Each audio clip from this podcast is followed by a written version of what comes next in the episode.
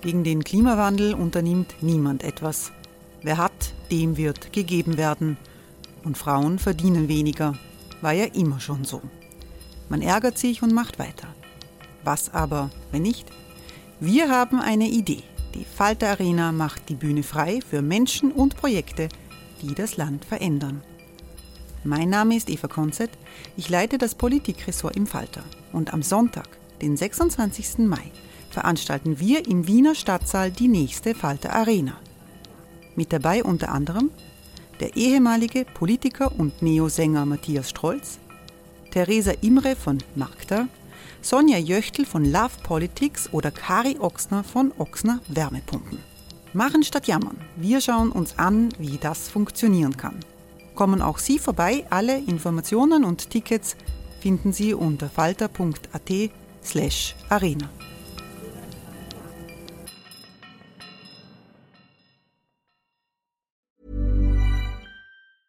Ever catch yourself eating the same flavorless dinner three days in a row? Dreaming of something better? Well, HelloFresh is your guilt-free dream come true, baby. It's me, Kiki Palmer. Let's wake up those taste buds with hot, juicy pecan crusted chicken or garlic butter shrimp scampi. Mm. Hello Fresh.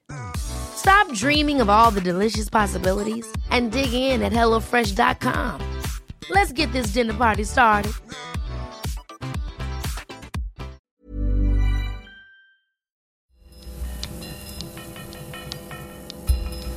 Falter Radio, der Podcast mit Raimund Löw. Sehr herzlich willkommen, meine Damen und Herren, zum Falterradio für Samstag, den 6.4.2019. Politik, Angst, Sprache und Recht lautet der Titel eines bemerkenswerten Versuches, die gesellschaftspolitische Entwicklung in unserem Land in den Griff zu bekommen. Die Sprachwissenschaftlerin Ruth Wodak und der Jurist und Nationalratsabgeordnete Alfred Noll gehen bis in die Zeit des Aufstiegs Jörg Haiders zurück. Sie analysieren den Bruch, den die Finanzkrise 2008 gebracht hat und suchen nach einem Ausweg aus der Normalisierung der Schamlosigkeit, wie sie es nennen, die wir heute erleben. Es ist eine kluge Bestandsaufnahme unserer Realität, die vergangenen Februar im Wiener Schauspielhaus geboten wurde. Die Diskussionsleitung der ersten sogenannten Debattenschmiede hatte Walter Famler. Es geht um Recht, Sprache, Politik, Angst im Mittelpunkt äh, zwei Bücher.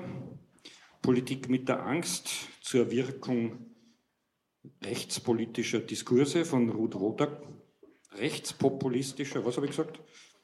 Rechtspopulistischer Diskurse, das stimmt, es steht auch so drauf.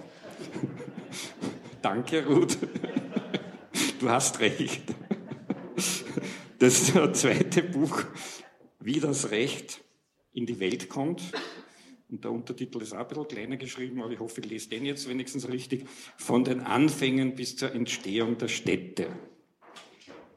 Also, bisschen drei Worte. Ruth Wodak ist Distinguished Professor for Discourse Studies an der Lancaster University in Großbritannien, aber auch affiliiert an der Universität Wien, Sprachwissenschaftlerin, Sie kennen sie.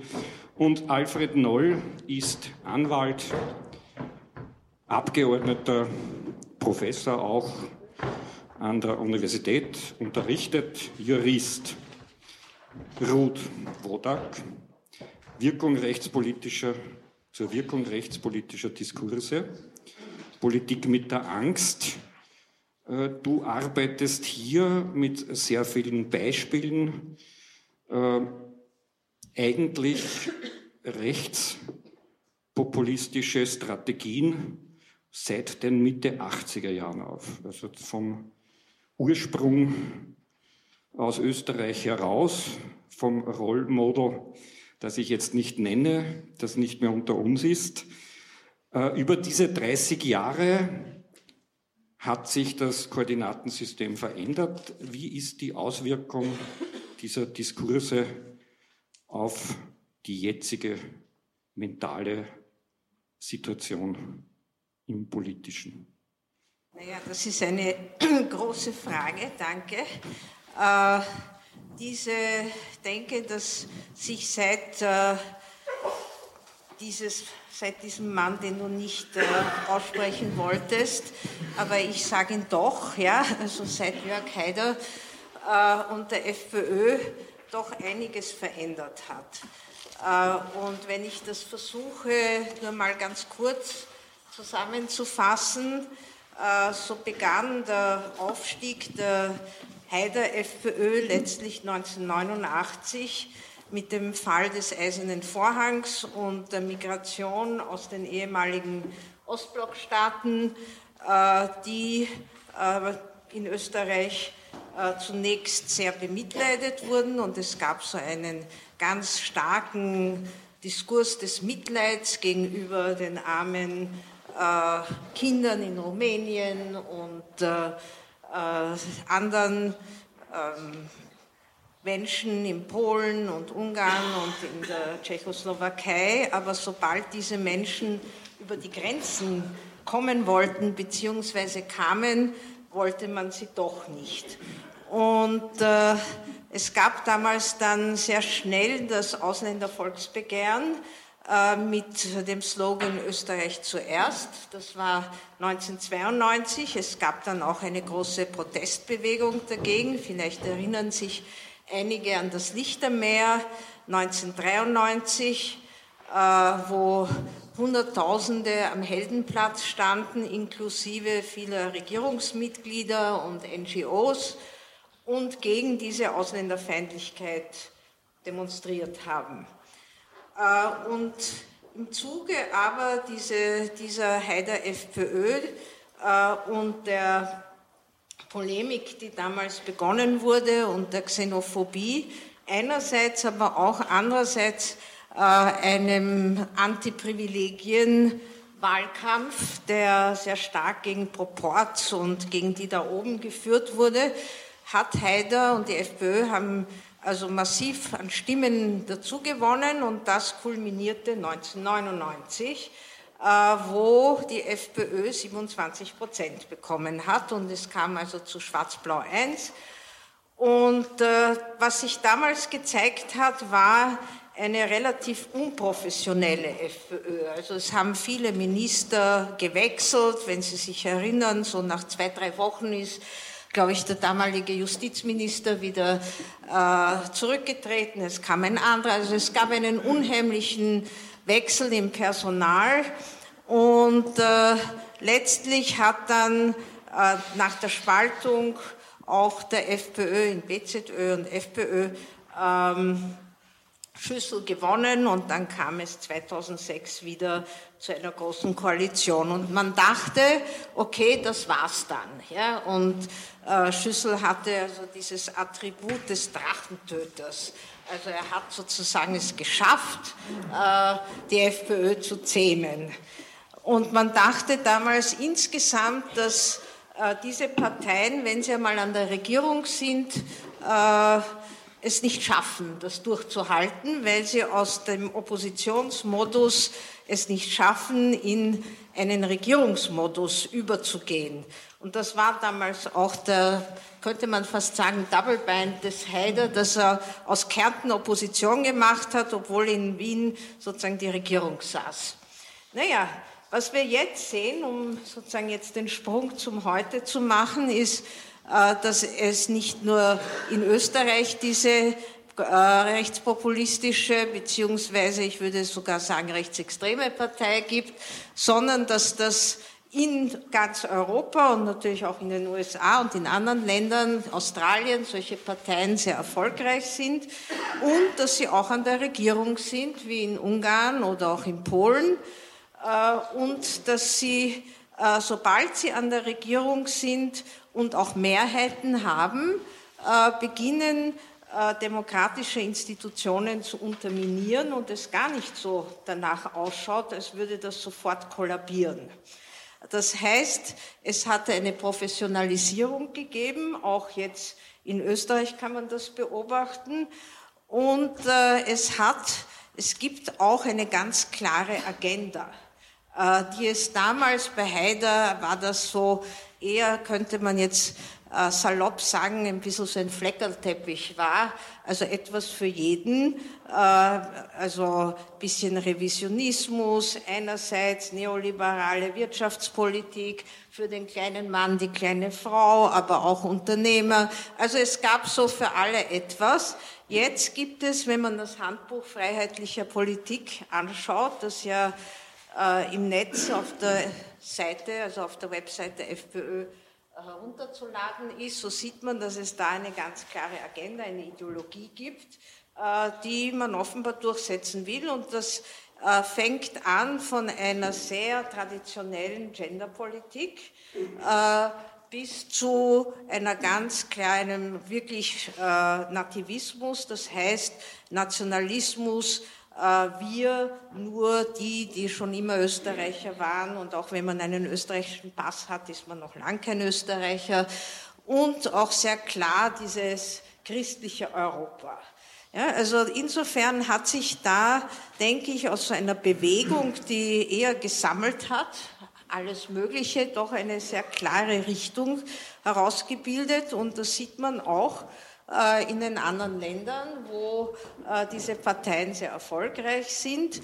Äh, ob das jetzt Frankreich ist mit der Front National, die übrigens auch alt ist, also seit 1972 besteht, wie auch in jenen Ländern, wo diese Parteien neuer sind, also Holland etwa oder in Norwegen ist die Partei auch an der Regierung. Die Schwedendemokraten haben auch ein starkes nationalsozialistisches Element.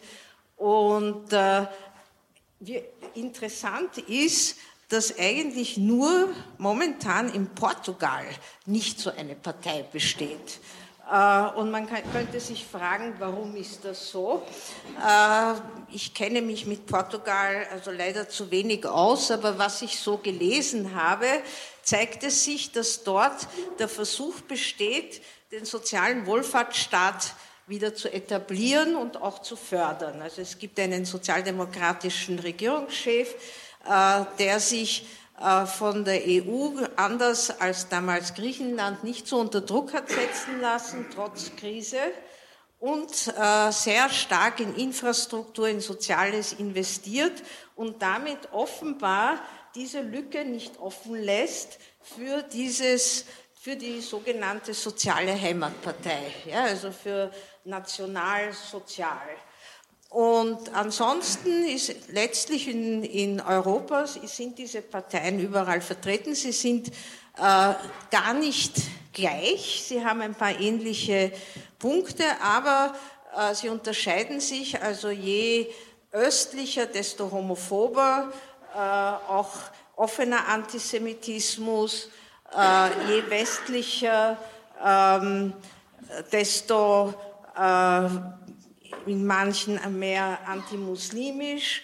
Also es gibt so bestimmte Unterschiede, aber das Programm äh, einerseits gegen oben und also gegen die etablierten Eliten, seien das Journalisten, Lehrer, Universitäten, Intellektuelle, Manager, was auch immer, und gegen die Außen, also Fremde, welche auch immer, außer reichen Touristinnen, und äh, gegen die unten, nämlich die sogenannten Schmarotzer und die soziale Hängematte und Bettler und äh, ähm, Obdachlose und so. Also man ist sozusagen eingekeilt von drei Seiten, von oben, von außen und von unten.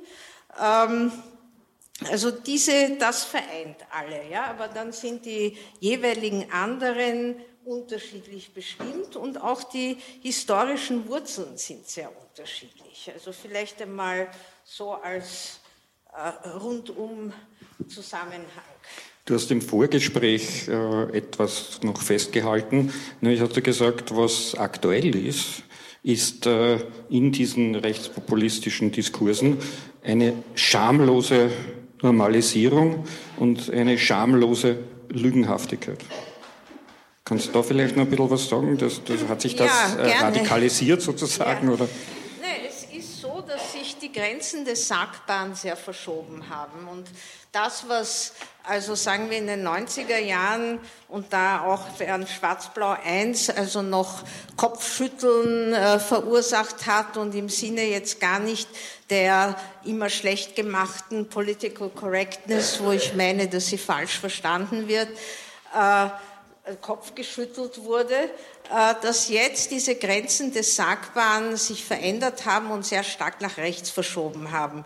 Also es gibt ja, das hat ja auch unser Bundeskanzler gesagt, die sogenannten roten Linien. Äh, wenn die aber nur darin bestehen, dass das gesetzlich festgehalten ist, wie zum Beispiel das Verbotsgesetz, so gibt es viele andere Tabus, äh, die nicht da festgehalten sind, unbedingt gesetzlich.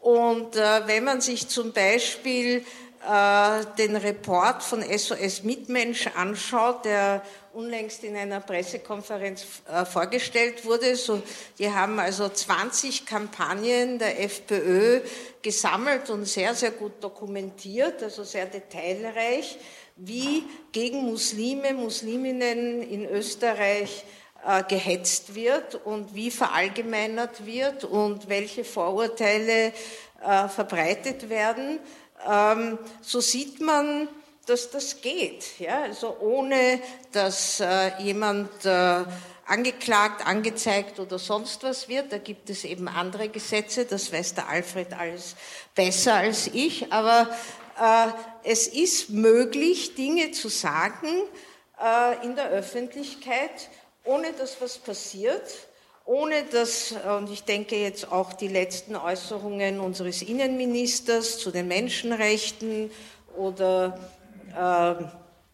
äh, zu äh, anderen, also dass man die Medien mehr kontrollieren muss und nur manchen Medien etwas weitergibt. Und es gibt ja immer wieder solche Äußerungen. Es gibt auch die sogenannten Einzelfälle, die sich ja summieren zu einer langen Liste. Ich glaube, die hat jetzt 50 Punkte inzwischen. Standard sammelt das äh, und äh, tut das immer also updaten.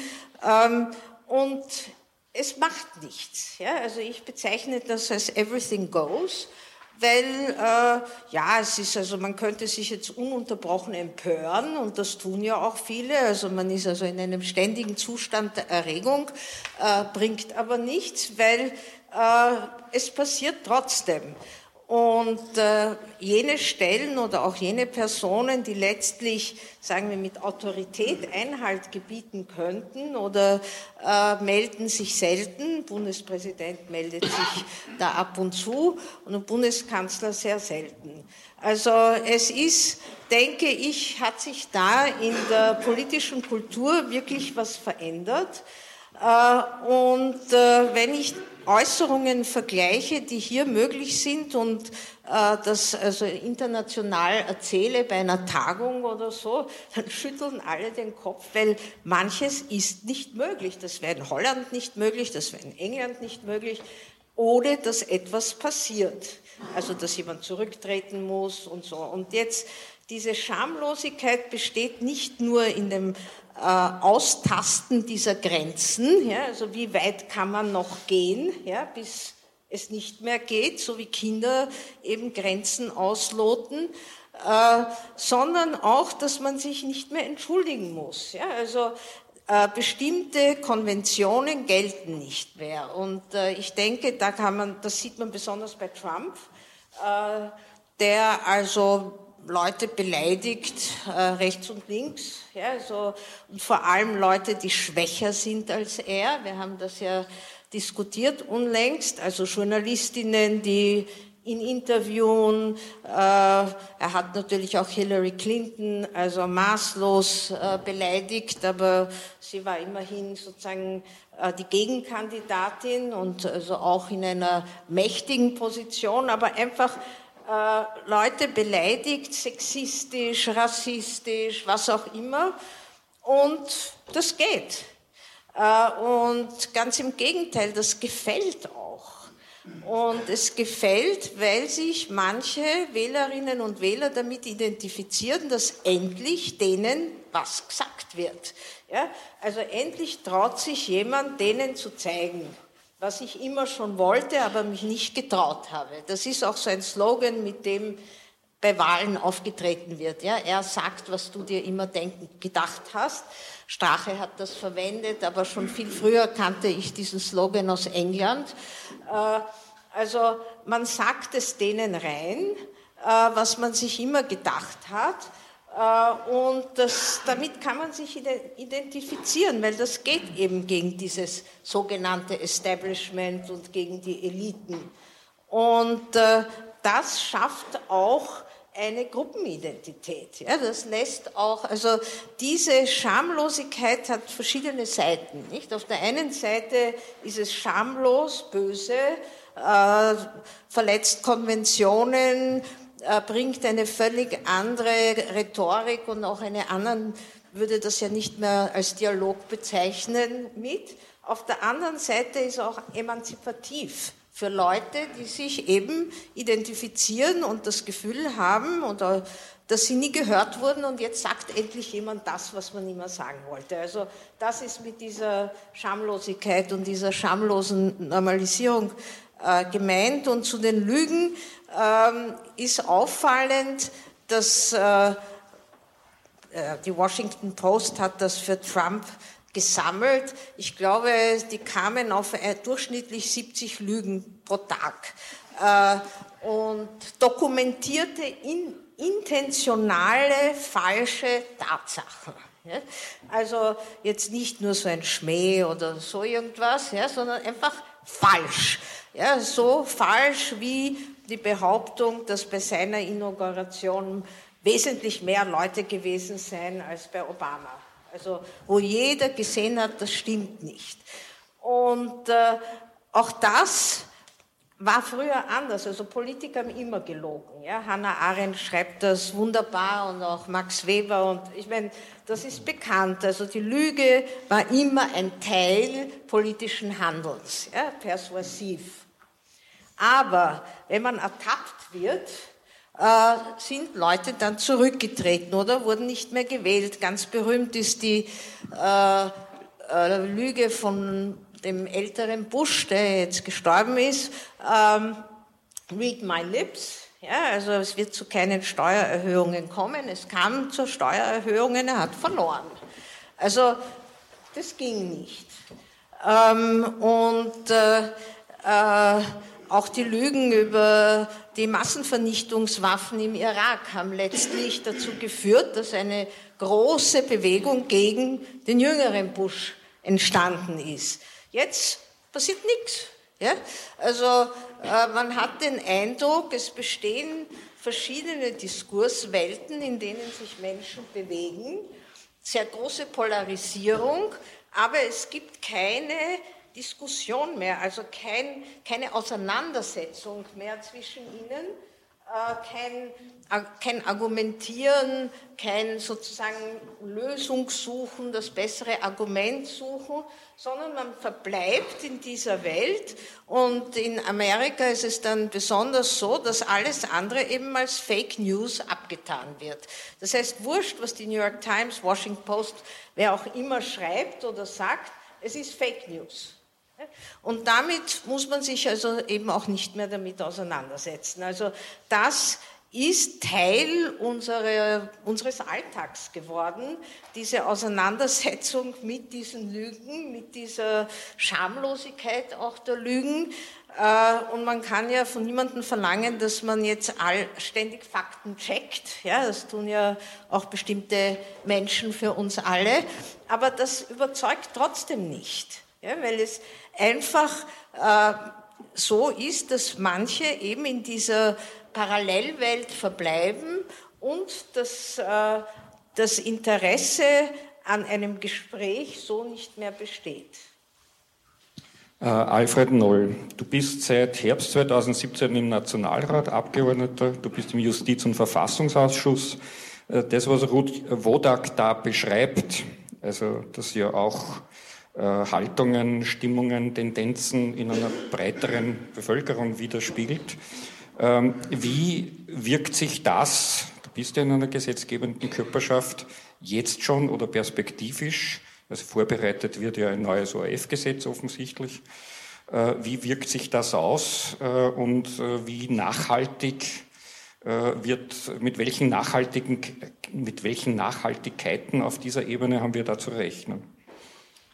Ja, schönen guten Abend. Zunächst einmal danke für Ihr Interesse. Also ich habe das Glück, dass ich eingeladen wurde, also müssen sich alle anhören, was ich zu sagen habe, äh, und muss nicht gleich auf die Frage antworten. Äh, ich möchte zuerst in, in, ein paar Worten versuchen, das, was, was äh, Ruth Wodak hier geschildert hat, um einige Aspekte zu ergänzen. Äh, Ruth hat quasi die innerösterreichische Perspektive im Großen und Ganzen nachgezeichnet seit Mitte der 80er Jahre äh, dem aufstrebenden Jörg Haider, dem äh, quasi scheinbaren Erfolg der FPÖ unter Schüssel und dem jetzt anscheinend auf Dauer gestellten äh, Erfolg der FPÖ. Und ich will das um zwei, drei Aspekte äh, ergänzen. Das erste ist, ohne 2008 die internationale Finanzkrise, ohne die damit einhergehende Verunsicherung und, was glaube ich noch wichtiger ist, der radikalen Sozialisierung dieser Folgekosten, die aus dieser Finanzkrise erwachsen sind, ja, äh, wäre vieles wenig verständlich. Ja. Äh, die ganze Welt hat gewusst, hier passiert etwas Katastrophisches. Äh, das Wort 1929, Weltwirtschaftskrise, war nicht fern. Äh, die Politik global hat aber daraus nicht die Konsequenz gezogen, quasi die Banken zu sozialisieren, sondern sie hat die Konsequenz gezogen, die Folgekosten auf alle abzuwälzen und die zu sozialisieren und im Übrigen das ganze Regime, äh, das Finanzregime der Welt unangetastet zu lassen. Das fällt vielen nicht auf. Die Medien tun ihr Möglichstes, um das äh, quasi nicht erkennen zu lassen. Äh, aber das ist ein Grundstein für vieles an Verunsicherung, was es im westlichen Politikgefüge insgesamt gibt. Über uns schwebt, und äh, internationale Wirtschaftsfachleute bestätigen das natürlich, immer noch ein jeden Tag drohender Kollaps, weil die Blase halt dann nicht im Immobiliensektor ist, sondern im Bereich der Hedgefonds, der sonstigen Veranlagungsprodukte und Derivate. Äh, das ist eine ganz wichtige Verunsicherung, die die Leute eher atmosphärisch, wenn auch nicht auf dem Stand der jeweiligen finanztechnischen Kenntnisse, aber schon spüren. Das ist das eine. Das Zweite ist natürlich, und darüber darf man sich nicht täuschen, man darf sich auch nicht davor wegdrücken. Wir haben im Jahr 2015 unter welchem Titel man das jetzt immer rubriziert, ein multiples staatliches Organisationsversagen in Österreich gehabt. Hätten es nicht Tausende von Freiwilligen, hätte es nicht die NGOs gegeben, dann wäre dieses Land infrastrukturell in weiten Bereichen zusammengebrochen. Äh, und das aber, obwohl spätestens seit Mitte 2012, 2013 allen Interessierten auf diesem Gebiet bekannt war, dass hier eine ein Strom von Flüchtenden auf Österreich zukommt und die Politik hat dafür keine Vorsorge getroffen, hat sich nicht bemüht, hier für adäquate sachliche Infrastruktur zu sorgen und hat vor allen Dingen auch auf der Ebene der äh, politischen Atmosphäre nicht dafür äh, gesorgt, hier entsprechende Vorbereitungen zu treffen. Und jetzt, glaube ich, kommt äh, das, äh, was Ruth Wodak schon äh, sehr richtig angesprochen hat. Wir haben in den letzten 20, 30 Jahren einen generellen gesellschaftlichen äh, Sog, würde ich meinen, der zumindest in drei Bereichen ganz signifikant und für alle Leute unmittelbar erlebbar ist. Wir haben eine beständige Monetarisierung aller Werte, die es in unserer Gesellschaft gibt. Das heißt, es zählt nur mehr das, was sich in Geld ausdrücken lässt. Was nicht Geld bringt oder Geld kostet, verliert quasi in der Mental Map der Leute an Bedeutsamkeit. Das ist eine umfassende Monetarisierung. Wir haben aber ergänzend dazu auch eine Kommerzialisierung aller Lebensbereiche. Das heißt, nur mehr wer was kaufen kann, wer durch Geld etwas erwerben kann, kann sich selbst als Person vor sich selber Rechenschaft ablegen und als Leistungsträger, wie das so schön heißt, äh, bestätigt fühlen. Das heißt, alle Werte sind nicht nur generell nur mehr in Geld abbildbar, man ist auch nur dann wer, wenn man dieses Geld zur Verfügung hat, um das jeweils zu kaufen, was als wichtig gilt. Und dann haben wir noch etwas, was noch viel schlimmer ist. einen beständigen Prozess der Prekarisierung aller Lebensbereiche. Das betrifft nicht nur quasi den Arbeitsprozess, wo wir immer mehr Leute haben, die in Teilzeit arbeiten, in immer mehr kurzfristigen Beschäftigungsverhältnissen sind und der Wechsel immer schneller wird, so dass heute das, was mich in den 70er Jahren quasi nicht einmal ein Lächler gekostet hat, nämlich eine, die Vorstellung einer durchgängigen Berufsbiografie, von der Ausbildung bis zur Pension, das ist heute so illusorisch, dass es nicht einmal mehr jemand äh, buchstabieren könnte äh, und keiner stellt sich das vor. Das gibt es vielleicht noch bei ein paar Freiberuflern, die gesonderte Zutrittsschranken haben für ihren Beruf, aber ansonsten ist diese Welt und Österreich ist da keine Ausnahme, wobei wir das nur stellenweise abgemildert oder abgesichert haben durch ein vergleichsweise immer noch gutes Sozialsystem, geprägt durch Monetarisierung, Kommerzialisierung und Prekarisierung. Und das vor dem Hintergrund sowohl einer Weltwirtschaftskrise, die uns immer wieder drohen kann, der damit einhergehenden Stimmung, na was kann die Politik schon machen? Und dem, was ich als multiples staatliches Organisationsversagen für das Jahr 2015 beschreibe. Und jetzt kommt darüber hinaus eine mediale Digitalisierungswelle, in der sich plötzlich für viele die Chance bietet, sich selbst durch Abgabe von noch so grindigen, schamlosen Wortspenden sich zu ermächtigen. Man soll das nicht unterschätzen. Ja?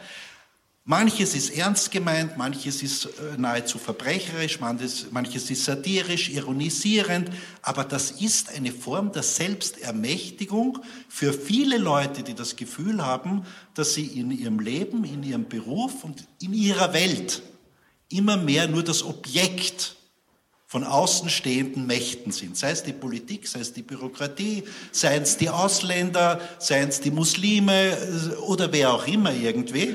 Und hier drückt sich etwas aus, was Ventilcharakter hat. Und diese Form der Selbstermächtigung, die wird natürlich in ganz demagogischer und populistischer Weise von der FPÖ genützt. Und Demagogie funktioniert immer nur dann, wenn was Wahres auch dran ist. Sonst würde sie nicht funktionieren. Ja? Und dem Volk eine Stimme zu geben, das heißt, vielen die Möglichkeit zu geben, hier ein Ventil zu finden, sei es über die sozialen Medien.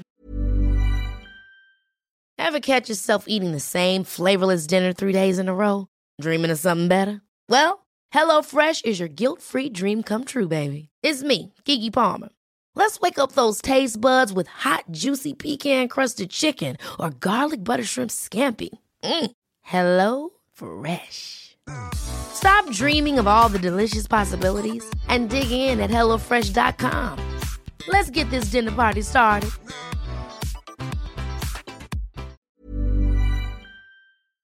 Äh, sei es über die Abgabe ihrer Stimme und die zu wählen, die jetzt endlich für uns sprechen. Das ist ein Grundcharakteristikum des heutigen politischen Zustandes, der auch nicht, sage ich ganz skeptisch, äh, vielleicht auch bloß realistisch, der wird sich auch nicht über drei, vier, fünf, sieben Jahre ändern. Das ist der Status quo für die nächste Zeit. Und die Frage ist jetzt, und jetzt äh, komme ich auf das, was Walter mich gefragt hat, wie sich das im politischen System äh, abbildet oder auch widerspiegelt, äh, wie mir als Altmarxist natürlich viel lieber ist zu sagen. Äh, also die erste Unterstellung lag schon in der Frage von Walter Famler. Ja? Äh, dass ich Mitglied einer gesetzgebenden Körperschaft wäre, ist natürlich Lug und Trug äh, und äh, das typische Produkt dessen, was unsere Blödmaschinen in diesem Land andauernd verbreiten. Das Parlament ist zwar formal die Institution, die durch entsprechenden Beschluss und nachträgliche Gegenzeichnung durch den Bundespräsident ein Gesetz verabschiedet, aber wir haben kein Parlament. Es gibt kein Parlament. Das weiß ich inzwischen nach 14 Monaten Mitgliedschaft im Parlament. Das ist nicht. Äh, das wird alle wundern, die das Gebäude sehen, die darum wissen, dass es tonnenweise Papier dort gibt, das produziert wird, dass es Hundertschaften von Leuten gibt, die ganz rührselig herumlaufen und so tun, als ob es ein Parlament gäbe.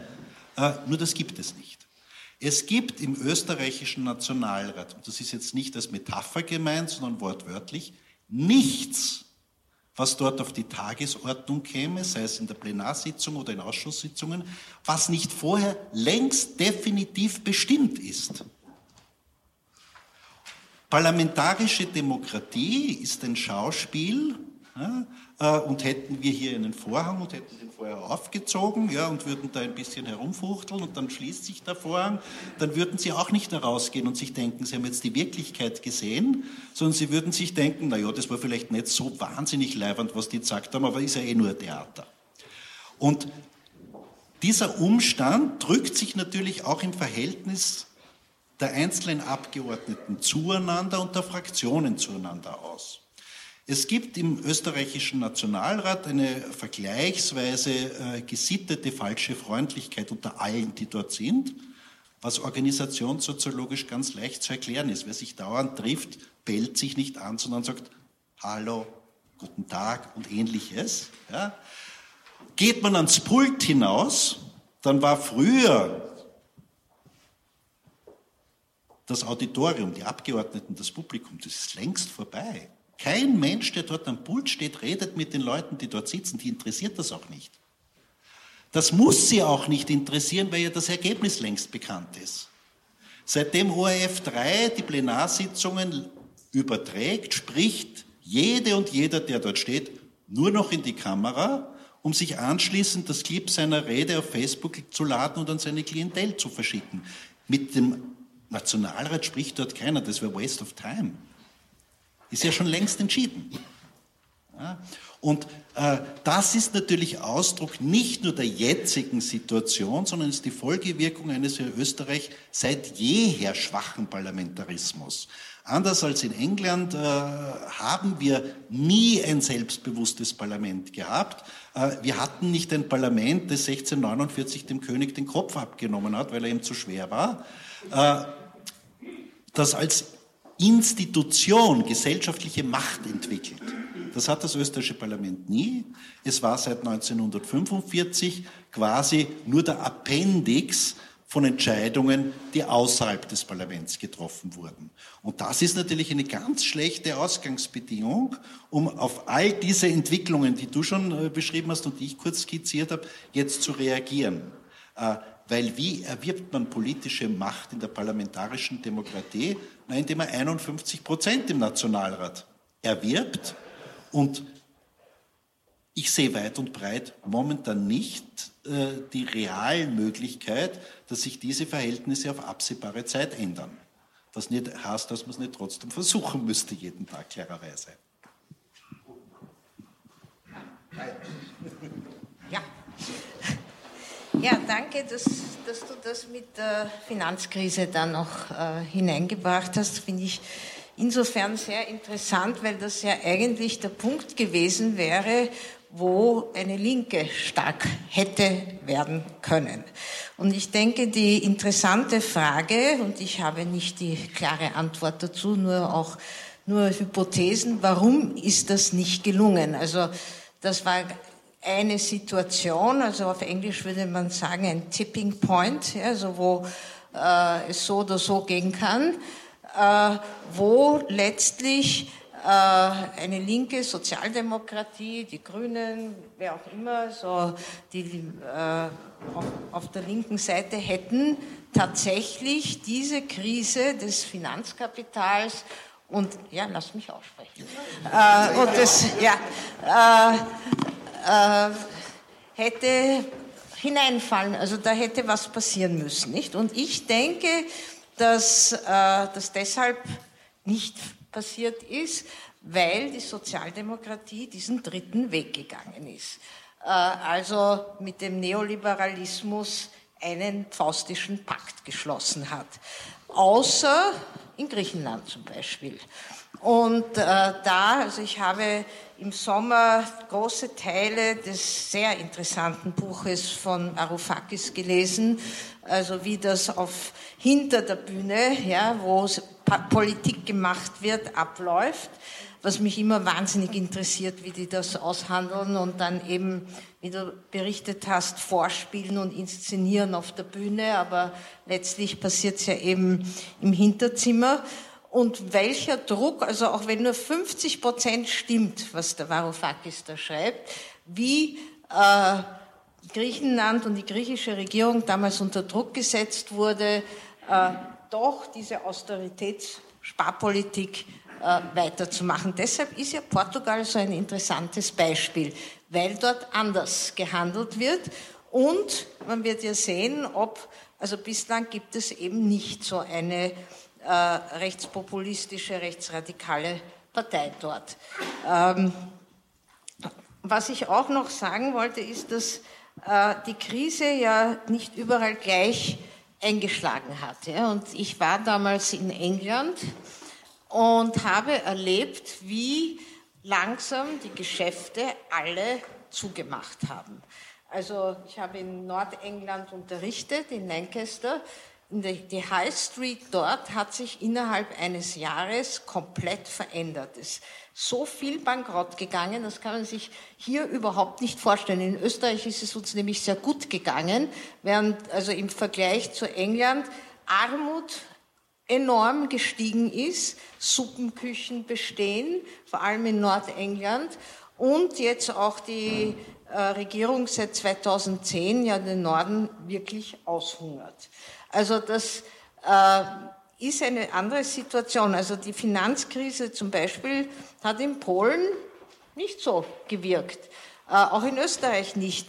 Also, und es ist interessant, dass in Österreich, Dänemark und in der Schweiz und auch in Norwegen, also in sehr reichen Ländern, so relativ gesehen, die Rechtspopulisten trotzdem so stark geworden sind. Also nicht nur in jenen Ländern, wo es so bergab gegangen ist. Und eine Erklärung, die ich dazu habe, ist, die Angst vor Verlust. Also diese Verunsicherung, die du angesprochen hast, die Angst, dass es der nächsten Generation nicht so gut gehen wird, wie es uns geht, die Angst, die, den Gemeindebau, also die Wohnung zu verlieren. Man hat nicht verloren, aber man könnte verlieren. Während in anderen Ländern hat man verloren. Ja? Und das ist, glaube ich, schon wichtig, diese Unterscheidung zu sehen und auch zu sehen, dass in den Ländern, wo es zu solchen Verlusten gekommen ist, eine starke Polarisierung aufgetreten ist. Zum Beispiel in Griechenland zwischen Syriza und dann äh, der goldenen Morgenröte, äh, in Italien äh, und äh, dass da also andere Verhältnisse aufgetreten sind als bei uns, wo diese Angst vor Verlust zu einem unglaublichen, man nennt das Wohlfahrtschauvinismus geführt haben, nämlich wir wollen das bewahren, aber nur für uns. Äh, die Migranten, die arbeiten zwar hier, jetzt rede ich nicht von den Flüchtlingen 2015, die zahlen auch Steuer, aber trotzdem, äh, das ist unseres.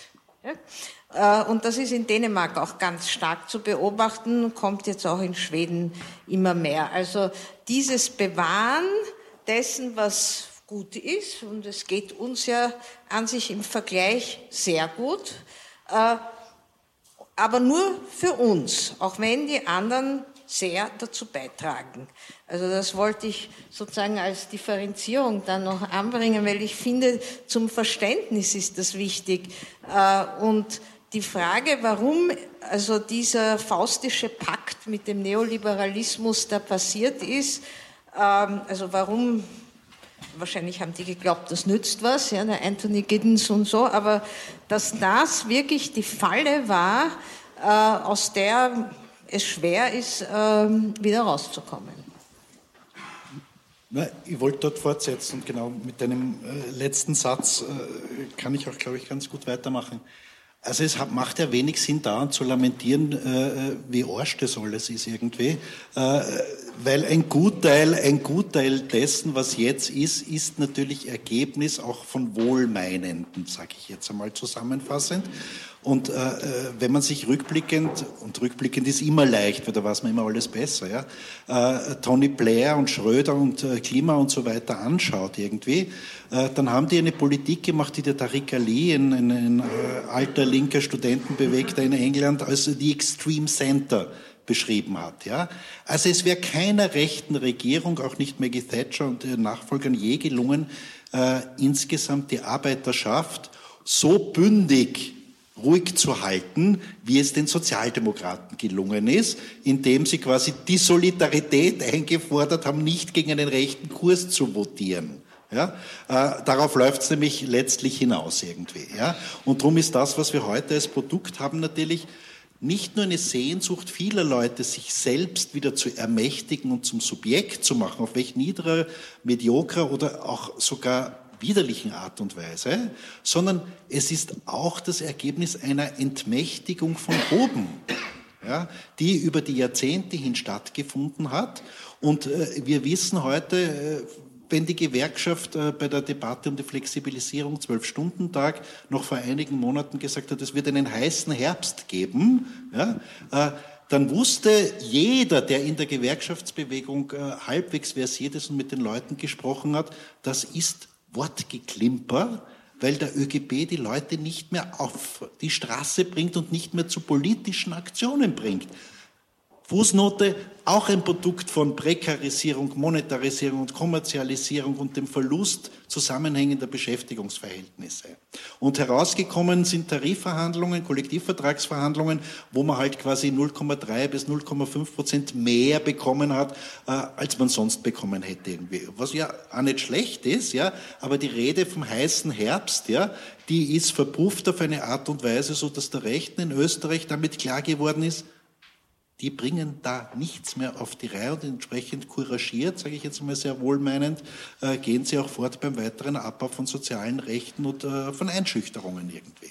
Ja, also viel spannender als die Frage, warum die äh, FPÖVP, für mich ist das ja immer nur mal dieses eine Wort, ja, äh, warum diese FPÖVP so viel macht ja, äh, oder warum sie so viel kann, ist die Frage, warum so ein großer Teil in Österreich bewegungslos zu Hause sitzt und in einer Form des äh, elektronischen Biedermeiers ja, äh, zwar das Herz täglich zusammenkrampft, wenn sie die Nachrichten sehen, aber es trotzdem nichts passiert. Ja? Äh, und ich bin ja ganz sicher, so wie einleitend auch gesagt worden, es gibt ja in diesem Land Hunderttausende, die vieles von dem, was jetzt stattfindet, entweder unvernünftig, unsachlich, widerlich oder äh, wie auch immer finden. Und wenn der Herr Gasteiger aus der ÖVP in Salzburg jetzt austritt und den Brief an den Herrn Kurz schreibt, dass diese Partei etwas geworden ist, was er nie wollte, kann man schon abrechnen, dass der Gasteiger immer ein bisschen verhaltensoriginell in Salzburg gewesen ist. Ja? Aber da ist schon für viele hunderttausende Leute auch im Kernbereich der ÖVP was dran. Ja? Und da gilt es halt leider auch zu berücksichtigen, dass wir in Österreich ein Land sind, in dem der Boulevard so stark ist wie in keinem anderen europäischen Land. Also diese Konzentration von Blödmaschinen wie in Österreich, ja, die gibt es in keinem anderen Land. Und es ist auch alternativlos vergleichsweise. Ja, die Zusammenballung von heute Österreich und Kronenzeitung, ja, die ist so massiv und hat eine derartige Reichweite wie in keinem anderen europäischen Land. Und dazu kommt, dass wir in Österreich über, wie sage ich das am besten, über kein intelligentes Qualitätsmedium verfügen. Ja, äh, wir haben zwar quasi an den Nischen und an den Rändern äh, der Medienlandschaft äh, die Tiroler Tageszeitung und die Salzburger Nachrichten, hin und wieder äh, bis vor kurzem den Kurier, ein bisschen den Standard. Wir haben aber vor allen Dingen, ja, den liest ja auch kein Mensch, ja. Äh, äh, wir haben aber, und das ist viel wichtiger, und das äh, nimmt Bezug auf das, was der Walter vorher gefragt hat, wir haben den österreichischen Rundfunk. Ja? Und dem österreichischen Rundfunk geht es als öffentlich-rechtliche Institution ungefähr so wie der Sozialdemokratie als Vertreterin von Arbeitnehmerinnen und Arbeitnehmern. Sie haben einfach grenzenlos versagt. Äh, der ORF hat sich zur Aufgabe gemacht, in der Reichweite mit Privatsendern zu konkurrieren, äh, verliert dort hoffnungslos, weil äh, er wird zwar immer mies, aber so mies kann er nicht werden und deshalb hat er noch weniger Reichweite und steht natürlich unter dem Kuratell der Politik. Äh, und das einzige Glück ist, dass der Herr Blümel derzeit nicht weiß, was er mit dem ORF tun soll, ja, weil macht er ihn schwach, verliert er die Regierungsposaune, lässt er ihn aber stark werden, riskiert er, dass er wirklich unabhängig wird. Ja? Und aus diesem Dilemma, quasi aus diesem Double Bind, ja, kommt er nicht raus und das ist der Grund, warum die Regierung seit Monaten ein neues ORF-Gesetz verspricht. Der Herr Norbert Steger, Kollege Steger, greift immer wieder in die Schublade und sagt, ich habe schon alles vorbereitet, äh, dass aber nichts passiert. Und bis zum Sommer wird es nicht einmal einen Entwurf dafür geben gerne zu diesen Fragen des, der Medien äh, auch was sagen. Also ich bin nicht ganz so ähm, entsetzt über unsere Medien, weil äh, es gibt, finde ich, absolut super Sendungen. Sie finden nur zu Tageszeiten statt, wo, wo kaum jemand schaut. Ja? Aber abgesehen davon äh, denke ich, dass der ORF äh, etwas manifestiert und manche Journalisten und Journalistinnen, sicher nicht alle, etwas manifestieren, was ich bezeichne als vorauseilende, äh, sozusagen diese Message Control, dieses Einhalten schon vorauseilend, alles das zu machen, wovon man glaubt, dass es verlangt wird. Äh, ich, also wenn man sich anschaut, äh, wie zum Beispiel Talkshows besetzt werden. Äh, wenn man sich anschaut, wer zu Interviews geladen wird, wer mit O-Ton vorkommt, wer nicht. Das sind so Dinge, die wir machen als äh, Diskursanalytiker. Ich muss mir das alles anschauen. Ich, ich muss die Nachrichten anschauen äh, und auch die Talkshows. Und äh, wir analysieren dann eben, also wer unterbricht wen, wann und welche Themen werden eingebracht, wer ist Experte, Expertin, wer kommt zum Zug, wer wird immer unterbrochen, wer, kann, wer darf länger reden. Ja, alle diese Dinge haben ja eine gewisse Systematik. Das ist recht interessant. Also auch schon diese einfachen Zahlen sagen sehr viel aus. Da muss man noch gar nicht die Argumente und sonst was anschauen. Und da sieht man, dass es schon so vorauseilend äh, diese, dieser, wie du gesagt hast, der Regierungsfunk äh, vorhanden ist.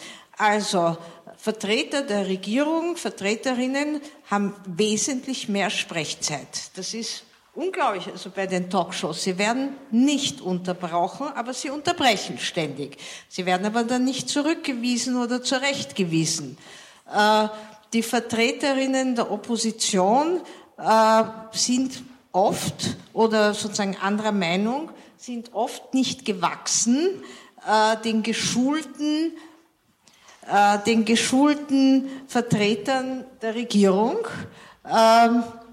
Und das hat mir auch äh, eine, eine Freundin gesagt, die einmal im Zentrum war und sie hat gesagt, äh, es war eine Schauspielerin, sie, sie hat nicht gewusst, wie, wie ihr geschieht, ja?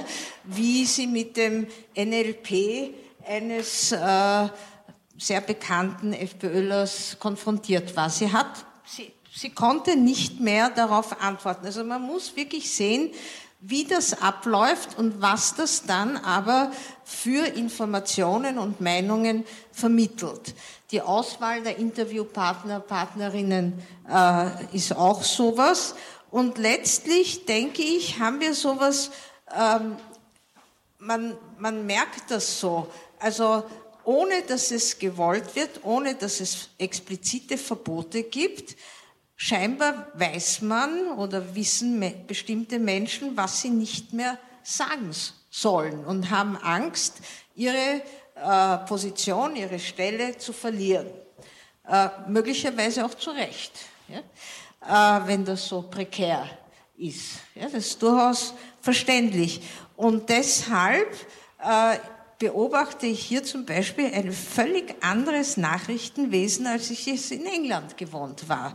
BBC ist auch staatlich gefördert. Ja, es ist keine, also kein andere, äh, keine an, kein anderes Geld, das da hineinfließt. Aber die Medien verstehen sich, also der BBC versteht sich als Opposition zur Regierung. Und da hat man es wirklich nicht leicht, wenn man geladen wird. Also da wird man gepiesackt, da wird dieselbe Frage bis zu zehn, zwölf Mal gestellt, wenn jemand nicht antwortet. das würde hier als gröbste Unhöflichkeit äh, gelten und man, also die Schreie der Kronenzeitung, dass so jemand entlassen werden muss, so ein Journalist, das kann man sich vorstellen.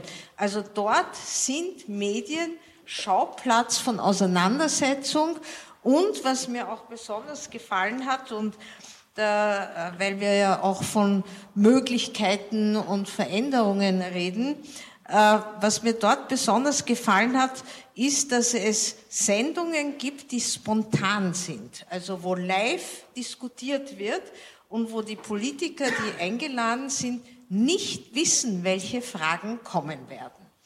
Äh, und sie müssten trotzdem antworten.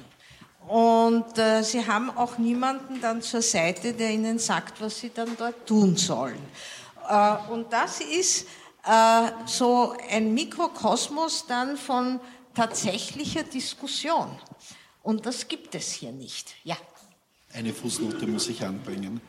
Äh, ZIP-Nachrichten. Die Berichte, die in der ZIP sind, sind streng zeitlich limitiert. Das geht nie über eine Minute 30, das ist das zeitliche Korsett. Wieso schaut, wieso schaut so etwas aus, wenn der Redakteur dann ins Feld geschickt wird? Die Aufgabe ist, ein paar O-Töne einzusammeln und dann zu sagen, aber schauen wir mal, ob wir den Minister erwischen. Das heißt, es werden die O-Töne eingesammelt, die werden aber ins Archiv gelegt, wenn der Minister oder die Ministerin erwischt wird, weil dann kommt die Stimme der Opposition nur mal als vom Off, über die wird kurz gesagt, ja, und dann kommt der Minister. Nur ein Beispiel, weil es mir gerade einfällt. Ja, langes Interview des ORF mit mir über die äh, Frage Erwachsenenschutzgesetz und die Belastung der Gerichte durch die Aufarbeitung von circa äh, 60.000 Akten und dass äh, die Justiz hier zu wenig Vorsorge getroffen hat. Begründung, dass das Gesetz ja vorsieht, dass in drei Jahren alles wieder reevaluiert wird, dass quasi dieser Abbau mit dem vorhandenen Personal und den Sachmitteln, die es gibt, insbesondere im nichtrichterlichen Bereich, dass das nicht funktionieren kann. Langes, schönes Interview, Redakteur ganz willig interessiert und das ist gemacht. Dann kommen sie drauf, dass sie den Moser doch noch an dem Tag bekommen. Und in der ZIP kommt dann, Liste jetzt kritisiert das Justizministerium ohne ein einziges Argument. Dann kommt Moser ins Bild und Moser sagt, das ist alles super, wir haben das echt gut vorbereitet, keine Sorge, das passt alles. Ja? Äh, da macht der ORF, und zwar in Dutzenden von Fällen, jeden Tag, Politik. Das heißt, er unterschlägt Argumente, weil dazu geht einmal nicht einmal zeitlich das in der ZIP-Nachricht. Ja? Und dann ist der Minister immer präsentabler und ist der größere Eyecatcher und für die Redakteure das größere Goodie quasi in der Redaktion, wenn sie es geschafft haben, den Minister direkt zu bekommen. Ja? Und das rennt aber quasi wie eine mediale Lawine auf die Bevölkerung zu. Und dann kommen die Wohlmeinenden und sagen, ah, von euch hört man nichts und was weiß ich irgendwie. Das ist das Ergebnis von Rundfunkpolitik. Ja? Und das passiert natürlich nicht nur im ORF, dort aber in viel hunderttausendfacher Form, weil die ZIP 1 und die ZIP 2 natürlich immer noch eine große Reichweite haben. Ja? Und das passiert natürlich über die Printmedien auch, ja? Äh, nur in wiederum anderer Form. Und äh, Vielleicht jetzt noch ein Wort zum, zum österreichischen Rundfunk, weil ich finde, wir, wir, jetzt haben wir jetzt schon zu lange genug gequastelt. Äh, also der österreichische Rundfunk könnte ein Bereich sein, in dem Gesellschaft sich selbst thematisiert. Das wäre eine wesentliche Aufgabe eines öffentlich-rechtlichen Rundfunks, dass Gesellschaft sich selbst in all ihrer Widersprüchlichkeit, mit all ihren Sorgen und Nöten und all mit Erwartungen auch selbst zum Thema macht. Er wird dieser Rolle aber nicht gerecht. Er wird dieser Rolle deswegen nicht gerecht, äh, weil er natürlich immer unter politischer Kuratell steht. Äh, wir haben einen Stiftungsrat, der klarerweise politisch besetzt ist. Wir haben äh, jeweils die Regierungsparteien, die vom ORF eine besondere Dienstleistung, nämlich die Vermittlung von Regierungsinhalten abfordert ja, und das dann, äh, wie Ruth auch schon richtig gesagt hat, äh, immer wieder hinterlegt mit Rücktrittsforderungen für Journalisten, äh, die unangenehm, Klammer auf, also nicht regierungsaffin auffallen. Und dann haben wir noch ein Volksbegehren beziehungsweise eine Petition, die momentan gerade im Ausschuss besprochen wird, weg mit allen ORF-Gebühren oder so. Ja? Äh, weiß ja nicht, wie viele von Ihnen wissen, wie das ORF-Budget ausschaut, wozu das ORF-Budget verwendet wird äh, und äh, was mit diesen GIS-Gebühren ist, die wir da zahlen, wenn wir sie zahlen. Ja? Ein Drittel der GIS-Gebühren zum Beispiel geht ja an die Länder. Der ORF hat davon gar nichts. Die Länder verwenden das in Kärnten für den Heimatchor und die kulturelle Entwicklung der Sangeskunst in Kärnten. In Wien verwenden sie es für die Altstadtsanierung, 30 Millionen in Wien und, und, und, und, und. Das hat aber mit dem ORF gar nichts zu tun, obwohl wir GIS-Gebühr bezahlen. Ja? Äh, es bleiben für den ORF übrig 650 Millionen, knapp 650 Millionen Euro pro Jahr. Und jetzt schätzen Sie mal, wie viel Geld von diesen 650 Millionen für heimische Filmproduktionen, also für das, was Österreich betrifft, ausgegeben wird. Ja? Na, um die 100 Millionen von 650. Der Rest wandert in Technik, in Betrieb und, und, und, und, und, und, und hinein. Ja? Das ist für sich weder gut noch schlecht, aber es ist etwas, von dem ich meine, dass es erörterungsbedürftig ist, wenn das unser Rundfunk ist. Und genau das macht der ORF natürlich nicht, weil das scheut er wie der Teufel das Weihwasser, nämlich dass er sich selber thematisiert und sich selbst präsentiert in einer Gesellschaft, in der der ORF verwendet werden könnte als Residuum der Selbstverständigung. Und da gibt es, letzter Satz, an allen Ecken und Enden, ja, von den Schulen bis zu den Krankenhäusern, von den Kindergärten bis zum ORF, unendlich viele gesellschaftliche Institutionen, in Hinsicht auf die, die jeweils Betroffenen thematisieren müssten, sollten, könnten, zu was dient das Ganze? Und seitdem die Sozialdemokratie jegliches Narrativ verloren hat, von einer Gesellschaft zu reden, die quasi über das Bestehende hinausgeht, sondern immer nur quasi sich als tüchtig erachtet, wenn sie das Bestehende um ein Quäntchen besser als die Rechtsradikalen vertreten und verwalten, ja, braucht hier einen Anschub und ein neues, das, der Begriff ist halt gut, auch wenn er schwer verständlich ist, eine neue Erzählung, ein neues Narrativ. Wohin wollen wir eigentlich?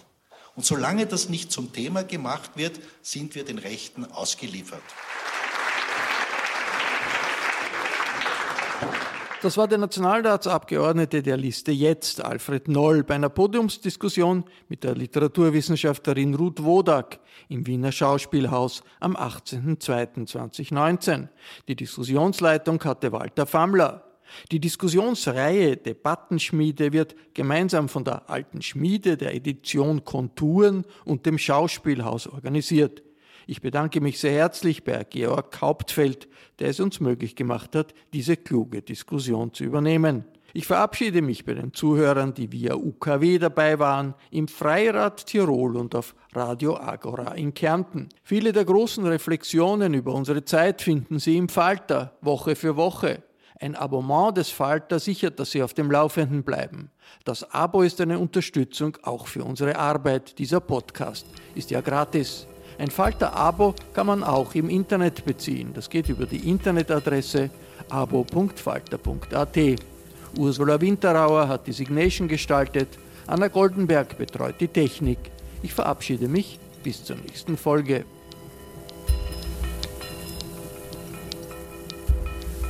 Sie hörten das Falterradio, den Podcast mit Raimund Löw.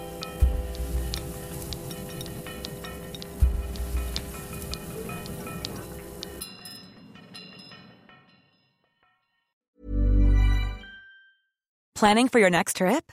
Elevate your travel style with Quince. Quince has all the jet setting essentials you'll want for your next getaway, like European linen, premium luggage options, buttery soft Italian leather bags, and so much more. And is all priced at 50 to 80% less than similar brands.